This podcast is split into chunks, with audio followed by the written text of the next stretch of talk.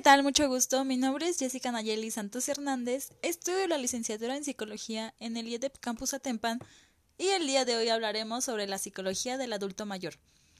Mencionaremos los temas más importantes respecto a este tema, como por ejemplo los factores que intervienen en la vejez. Responderemos a las preguntas ¿cuándo comienza la vejez? ¿Y cuáles trastornos psicológicos son los más frecuentes en la vejez? Por último, mencionaremos unos cuidados para el adulto mayor. Sin duda es un tema que muchas veces no tenemos muy conciso y es muy importante saber sobre él. Bueno, comenzaremos por definir la vejez. La vejez es la última etapa del ciclo vital humano. Es un fenómeno natural marcado por una serie de factores biológicos, y es una etapa muy difícil debido a la pérdida de autonomía, por lo que muchas veces los adultos mayores comienzan a presentar falta de autoestima. Bueno, los factores que intervienen en la vejez. En primer lugar tenemos al entorno, también denominado contexto social o ambiente social. Es el lugar donde los individuos se van a desarrollar y puede ser positivo o negativo. De esto dependerá si mejora la esperanza de vida. En segundo lugar tenemos al estilo de vida, que se refiere a cómo se orientan los intereses, opiniones, comportamientos y conductas. ¿Qué nos quiere decir esto? Que dependen las horas de sueño, las horas de ejercicio que realice, el tipo de ejercicio y las actividades. Que en, en, especial que no tenga una vida sedentaria, por así decirlo, ya que todos conocemos el típico estereotipo de que los viejitos se la pasan leyendo el periódico y tejiendo. Entonces, eso se intenta evitar. Después tenemos las creencias, que son los juicios y valoraciones aprendidas sobre sí mismo, sobre los demás y sobre el mundo. Incluyen las tradiciones y la religión, ya que cada religión tiene ideas distintas de lo que vendrá después de la vida. Después y por último, pero no menos importante, tenemos a los hábitos alimenticios. Eh, el tipo de alimentación puede mejorar la salud o la puede empeorar, y se recomienda llevar una dieta para reforzar las defensas en esta etapa, ya que el sistema inmunológico no es como en la juventud. A todo esto viene la pregunta, ¿cuándo comienza la vejez? Bueno, el envejecimiento es un proceso que inicia desde el momento de nuestro nacimiento, todos vamos a envejecer de distinta forma y en distinto tiempo, a pesar de existir una edad estadística en la que se consideran a los adultos mayores. El cuerpo puede comenzar a mostrar signos de envejecimiento desde una edad más temprana o una edad más adulta.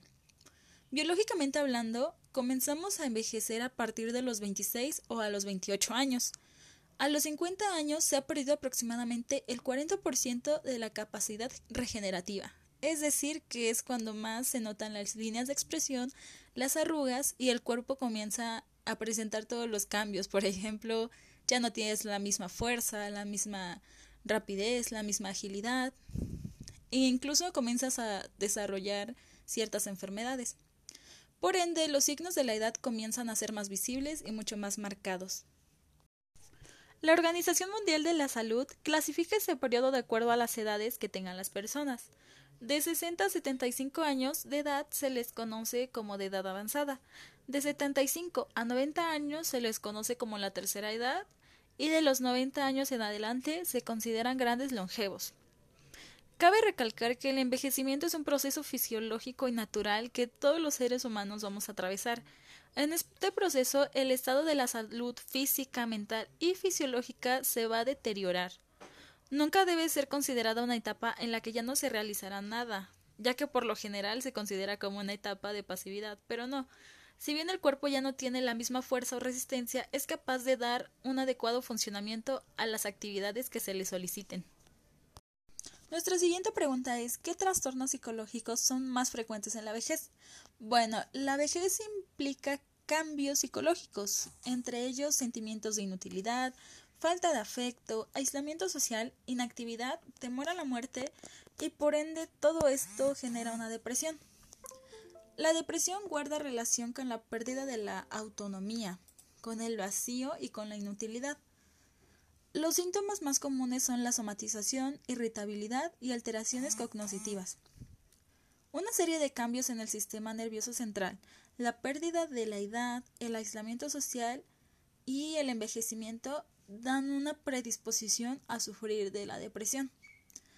La autoestima es un estado mental y es la manera en cómo uno se siente y cómo uno piensa respecto a sí mismo y de los demás. Puede reflejarse en la manera de cómo actúa, un estado interno de creencias y la manera de cómo experimenta la vida la persona. La expresión del autoestima elevada se relaciona con un sentido positivo del propio valor como persona, que muchas veces en esta edad o disminuye o por completo se pierde. Estos estados psicológicos dañan la salud mental y emocional en la vejez, creando una herida en su autoestima, de lo que se desprenderá que los viejos serían siendo seres frustrados y abatidos. Las personas es por eso que muchas veces en esta edad se les considera como gruñones, molestos o que simplemente ya no quieren hacer nada, cuando muchas veces es todo lo contrario. Después de los 65 años, muchos trastornos están vinculados más al envejecimiento que a la propia enfermedad. Existe una limitación impuesta por las afecciones crónicas, los trastornos de la memoria, de la atención y las modificaciones del sueño, que son más quejas somáticas y no tanto psicológicas. Con todo lo anterior mencionado, uno se pregunta cómo puedo yo ayudar a mi adulto mayor o hacer que se sienta mejor. Y es por eso que aquí tenemos los cuidados del adulto mayor. Número 1. Realizar un diagnóstico de sus necesidades, es decir, enlistar los recursos y necesidades de la persona. Esto también dependerá mucho de la personalidad de cada quien, ya que pues cada cabeza es un mundo. Número 2. Establecer una rutina diaria para el familiar. Es decir, tener una rutina con los horarios establecidos para ayudar a que se sienta activo y seguro. Número 3. Reunir un buen equipo de profesionales. Esto nos servirá como apoyo, ya sean especialistas, enfermeras, etcétera, para que puedan revisar su salud constantemente. Número 4.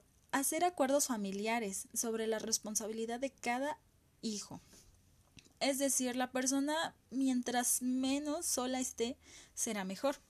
Además de que, pues, es un trabajo que requiere mucho tiempo y debe de ser equitativo. Número 5. Establecer un plan de seguridad. Esto quiere decir revisar todo el espacio que será para el adulto mayor.